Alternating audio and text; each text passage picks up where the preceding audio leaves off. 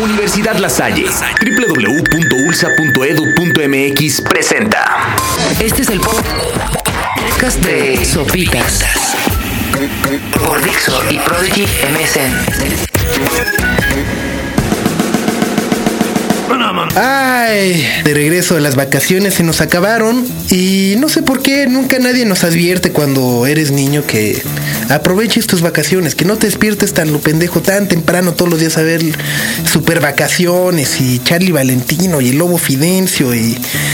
y todas esas, porque luego ya cuando creces va a estar como pendejo así diciendo, no, no, dos días de vacaciones, así de... Ah. Así que eh, si ustedes van en la escuela todavía tienen muchas vacaciones, aprovechenlas, no extrañen en lo más mínimo a sus amigos de la escuela, no extrañen en lo más mínimo a los maestros, es más, odien a esos maestros tetos que les dejan tarea en las vacaciones. ¿Por qué? Y luego vienen de chilletas así de, ay, es que los maestros nos causan mucho estrés los niños. Pues sí, ustedes maestros también causan estrés a los alumnos dejando tareas en las vacaciones, sobre todo porque, eh, pues cuando uno se gradúa, cuando uno finalmente abandona y los deja ahí encerrados en su escuela donde seguirán dando clases miserablemente el resto de sus vidas, nos la tomamos con más calmita y decimos, pues, Pues ahí alguien lo resolverá. Así que, eh, maestros, por favor, no dejen tarea a los alumnos. Alumnos, aprovechen sus vacaciones al máximo porque luego se van a preguntar por qué demonios Jesús no se tardó 25 días en resucitar, por qué no más dos, por qué, o sea, por qué si pudo estar 40 días en el desierto y aguantando y no, y el hambre, y la- el agua y el diablo, por qué no se pudo estar 20 días así nomás en, en resucitar para tener, para generar más expectativas? Supongo que un director de marketing ho- hoy en día le haría así como Spider-Man 3, primero un año un tráiler, otro año otro cachito más del tráiler, otro año ya la película completa, pero no cuenta todo, ¿no? Pero en fin, el chiste es que estamos ya de vuelta en las vacaciones, bueno, mejor dicho, de vuelta en el trabajo, de vuelta en la vida real, en estos días que nos confirman que sí, somos animalitos, nos, ¿no? Cambiamos nuestros hábitos un par de días y y luego ya nos sentimos los dueños de la casa, que nos podemos, ¿no? Como perritos que se suben ya a todos los muebles cuando llegan, nomás si les das chance un par de días. Pero, en fin, durante las vacaciones hubo una noticia que me parece muy digna de rescatarse y es eh, pues la grabación o la regrabación de uno de los álbumes más importantes de todos los tiempos que es el Sgt. Pepper's and Lonely Hearts Club band de los Beatles que fue grabado en 1967 y eh, creo que sí, de alguna u otra manera cambió la manera en la cual conocemos la música hoy en día, sobre todo las técnicas de grabación, eh, la manera en la que Sir Paul McCartney grabó el bajo, por ejemplo. Eh, obviamente el diseño gráfico también cambió,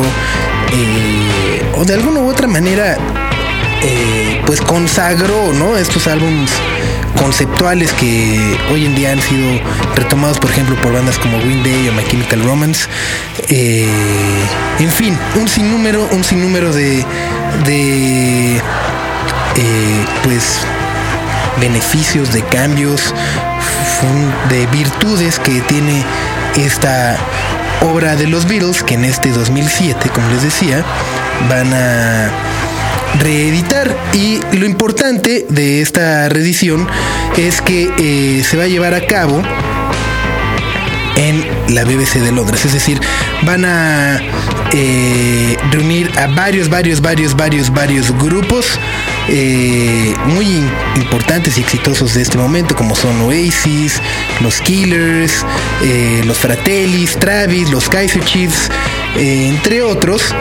Y los van a meter al mismo estudio de Abbey Road, donde se grabó el álbum, con el mismo productor que grabó el disco, con utilizando obviamente los mismos aparatos, la misma consola, el mismo, los mismos instrumentos de sonido que estuvieron hace 40 años grabando esta obra de arte. Se supone que la podremos escuchar en su totalidad el 2 de junio a través de la BBC de Londres. Eh, pues en un evento que parece ser único y que sin lugar a dudas marcará eh, me parece eh, un momento muy importante en la historia de la música, sobre todo en estos, estas épocas tan recientes. Personalmente, les quiero compartir por qué el Sgt. Peppers significa tanto para mí y no fue sino hasta el 2005 cuando eh, tuve la oportunidad de asistir al Festival Live Aid en Londres que fue, fue una travesía porque yo estaba originalmente en Escocia, en Glasgow, abandoné ahí un concierto que tenía que cubrir de Coldplay,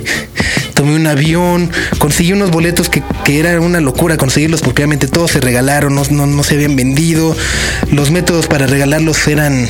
eh, muy selectivos, obviamente no me gané nada, así que tuve que ir, buscar, reventa, una fortuna, corriendo, dos de la tarde, así, ¡pum!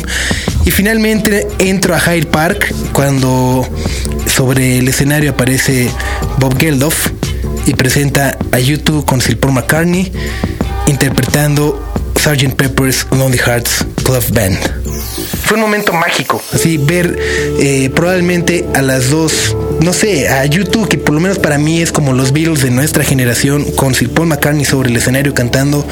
una canción tan significativa de un álbum tan importante en la historia, fue algo que sin lugar a dudas me marcó. Así que Esperemos al 2 de junio próximo que salga el Sgt. Peppers 40 años después,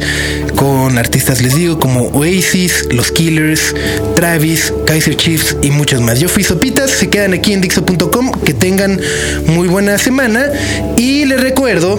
que si están a punto de eh, elegir una universidad, ja, si están en sus vacaciones y disfrutándolo al último, así sacándole, pues ahora sí que el último provecho posible si van a entrar a la universidad, les recomiendo que le echen una vista a la Universidad de La Salle, que está aquí en la Ciudad de México, en Franklin, eh, que tiene muchas carreras, tiene este hatch del que ya les platicaba, donde meten ahí sus cosas y luego se las enseñan, etcétera, etcétera, y tiene eh, también una serie de acuerdos con muchas universidades alrededor del mundo para este tema de los intercambios que me parece hoy en día es una de las